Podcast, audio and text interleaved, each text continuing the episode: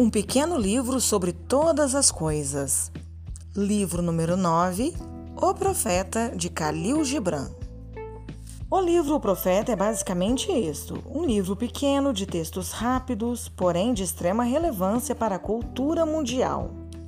O profeta foi influenciado por obras distintas, como a Bíblia Sagrada e obras de Nietzsche. O livro trata de temas como o amor, a amizade, a morte, a natureza, entre outros, na forma de perguntas e respostas. O profeta, um personagem que tem resposta para todas as questões levantadas, responde de forma simples e direta, e seus ensinamentos levam a profunda reflexão.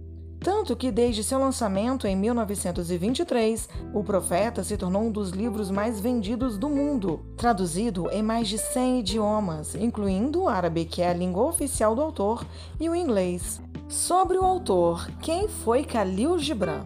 Nascido em uma aldeia do Mutasafariado do Monte Líbano, governado pelo Império Otomano, de uma família cristã maronita, o jovem Gibran imigrou com sua mãe e seus irmãos para os Estados Unidos em 1895.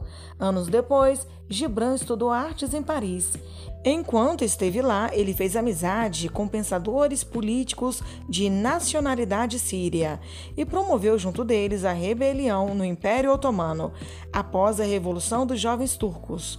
Alguns de seus escritos, expressando as mesmas ideias, seriam eventualmente banidos pelas autoridades otomanas naquela época.